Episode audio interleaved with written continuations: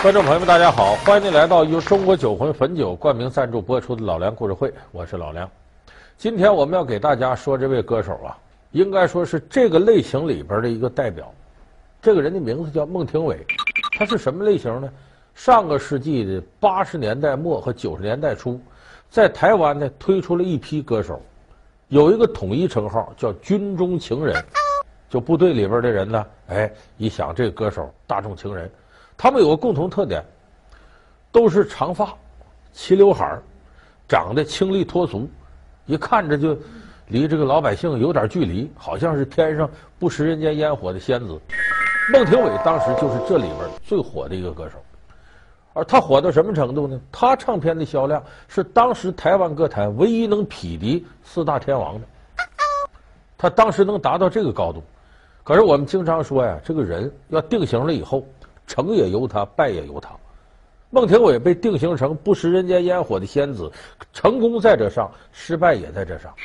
后来呢，由于他这个形象被定型了，他跌入了事业的谷底。当然，后来他又开始重新复出。那个时候呢，他已经嫁人了，也有孩子了。咱们今天就给大伙讲讲孟庭苇是怎样由一个不食人间烟火的仙子来到凡间的。远远的，她嗓音优美纯净，被称为月亮公主。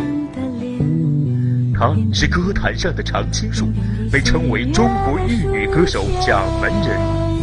她演绎经典无数，成为一代人的记忆。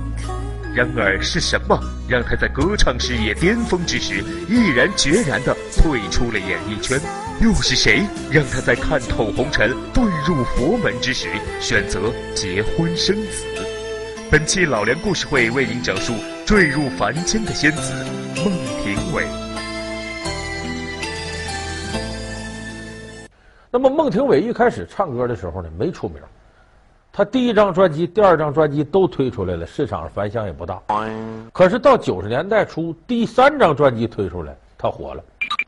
因为这个专辑里头呢，有首主打歌，叫《你看你看月亮的脸》。这歌当时啊，我们那个时候是大学刚毕业，一听这歌，感觉非常的亲切，而且就觉得这个歌是“此曲只应天上有，人间能得几回”。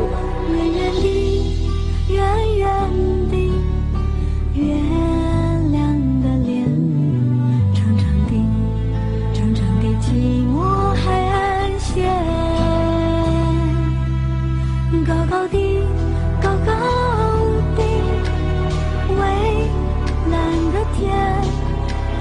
是到了离别的秋天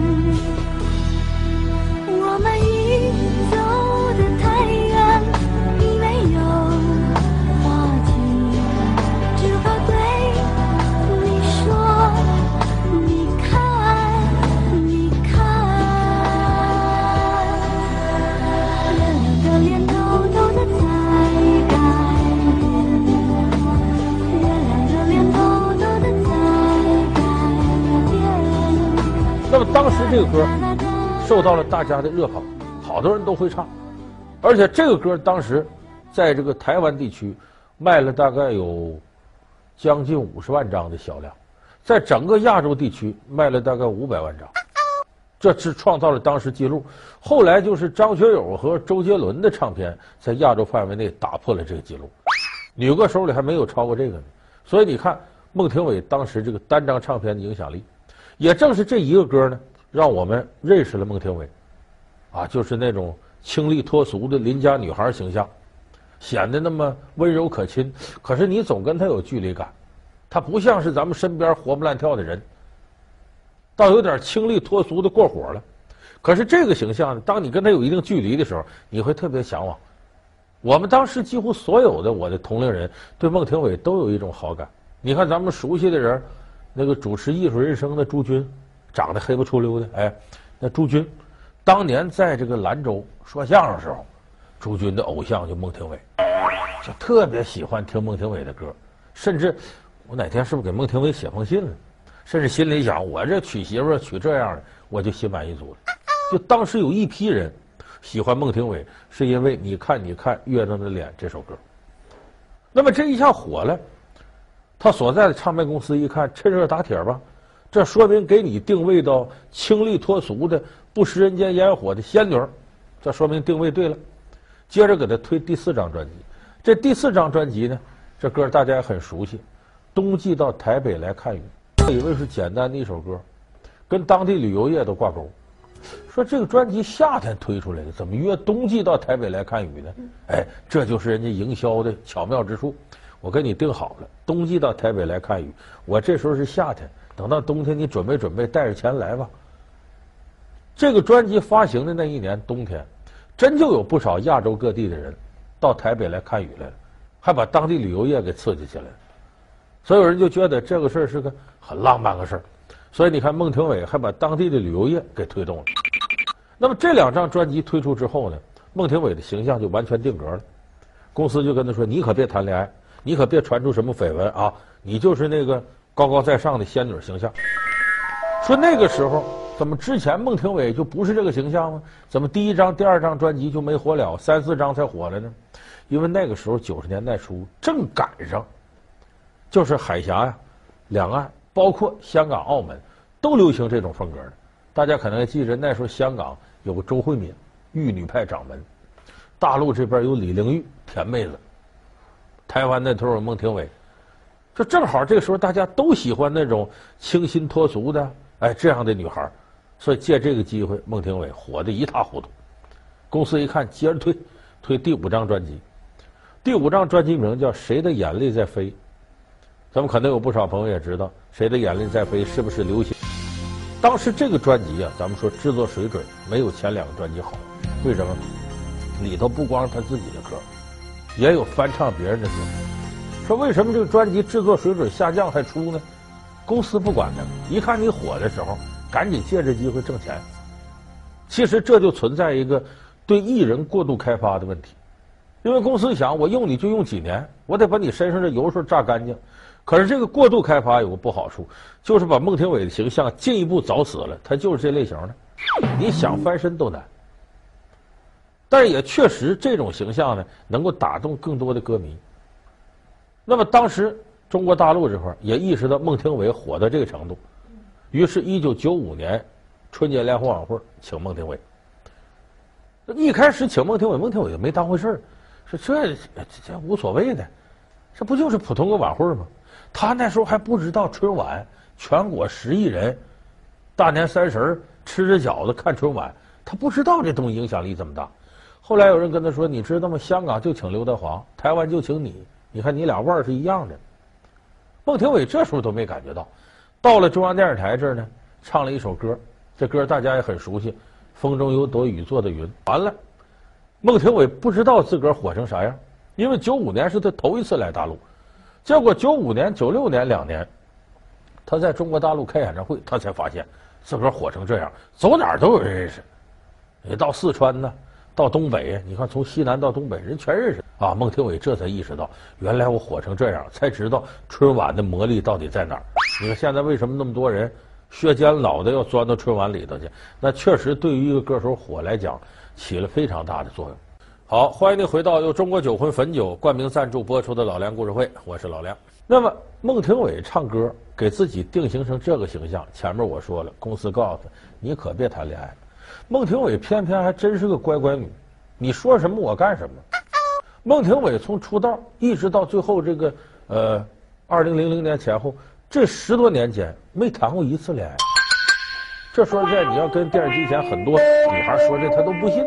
那么长时间没谈过一回恋爱，孟庭苇就这么守规矩，天天宅到家里看看书、听听音乐。说那也不对呀，他的歌曲里头好多都是情啊、爱、啊、什么的。如果他没谈过恋爱，他怎么演绎、怎么唱这些歌曲呢？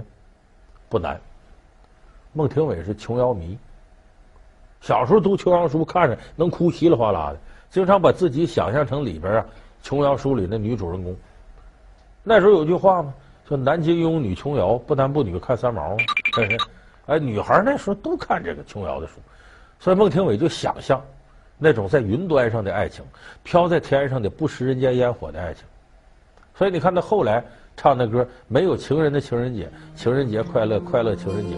他所谓那种想象，都完全是属于自己虚拟的体会。那么把自己当成不食人间烟火的仙女没有问题，你可以火，可以挣钱，可以暂时的不谈恋爱。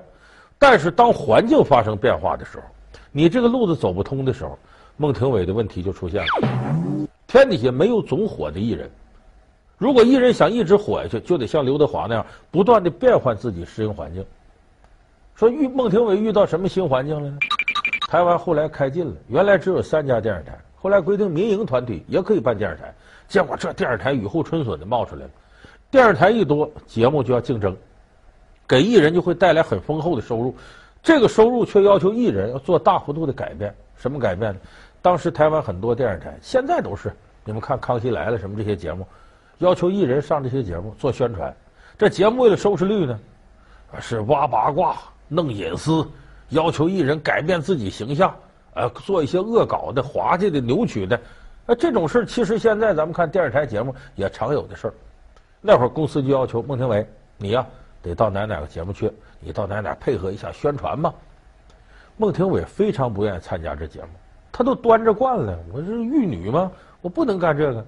结果到电视台，人家不管你呢，跟你忙死了，开玩笑。孟庭苇很不适应，后来想算了，我就当是我幼儿园小朋友，老师说让什么干什么吧。但有一次他受不了了，由于孟庭苇的嗓音呢，非常像台湾早期驻唱歌手的杰出代表潘越云。电视台说这样，让你模仿潘越云。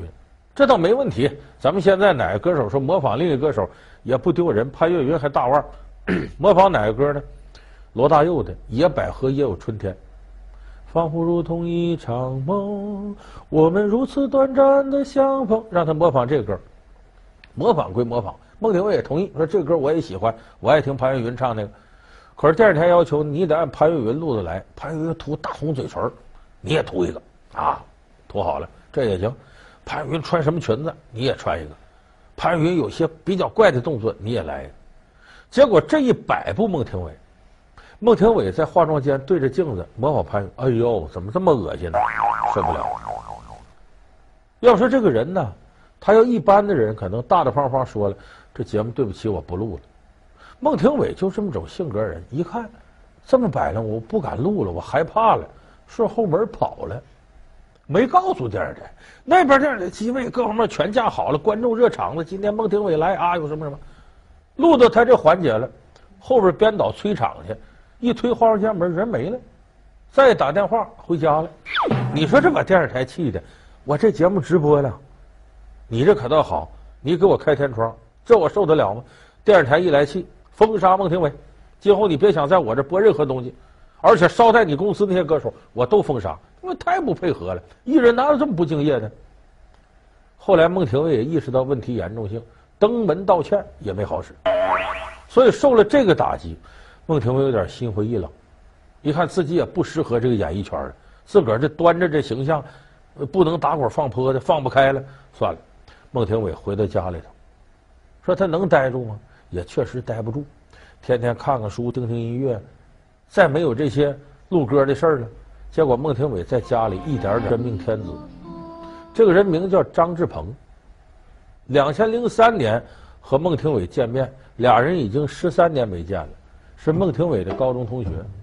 这个张志鹏在高中时候就很引人注目，是个什么人物呢？能文能武，学习挺好，文章写得好，唱歌也不错，还能打球，而且能打群架。咱们从高中时代过来嘛，这女孩往往就喜欢这样男孩。那时候孟庭苇对这张志鹏就很有好感。两千零三年，张志鹏经过打拼，他开了一家幼教公司。办年会的时候，他想请个明星来主持。这咱同学里谁名气大？孟庭苇呀，腕儿啊！哎，他通过同学请孟庭苇来。孟庭苇记着这个人就来了。一来，这不俩人就算十三年没见，熟悉了吗？一熟悉以后。这张志鹏对孟庭苇展开疯狂的爱情攻势，经常来台北，来台北干嘛呢？给孟庭苇打电话，老同学，对不起啊，我钱包让人偷了，都没钱吃饭了，你怎么得请我吃顿饭呢？你看这招很好使，你要直接约他，他不见得出来。孟庭苇一想，那老同学来了，我请吧，请吃饭。一来二去，俩人越混越熟。后来这孟庭苇就喜欢上了张志鹏，两个人在这个两千零五年前后还去结婚了。结婚之后很快还有了孩子了。这一下对孟庭苇的改变是脱胎换骨似的。为什么呢？有了家了，有了爱人了，他的心灵有寄托了，甚至为这个破了戒，生了孩子，他开始喝荤汤，就猪骨头汤。为啥不喝猪骨头汤？是奶水不够。你看孟庭苇这时候开始完成了一次彻头彻尾的转化。所谓不食人间烟火，已经是过去式了。回到了凡间，开始按照凡间人的生活方式享受自己的家庭生活。所以，两千零六年的时候，孟庭苇复出，啊，出了这个一盘专辑叫《幸福感》，你听这名儿。二零一二年又出了一盘专辑叫《太阳出来了》，听着原先那个风中有朵雨做的云，冬季到台北来看雨，又刮风又下雨，这会儿风也停了，雨也散了，哎，改成太阳出来了。所以我们也由衷的感到高兴，一个不食人间烟火的仙女，仿佛在广寒宫当中感受人生的寂寞，又回到了凡间，得到了普通人扎扎实实的幸福感。难道我们不该为孟庭苇高兴吗？好，最后咱们再一起欣赏一下孟庭苇那首红遍大陆的歌《羞答答的玫瑰》，这个小舞台。羞答答的玫瑰，静悄悄地开，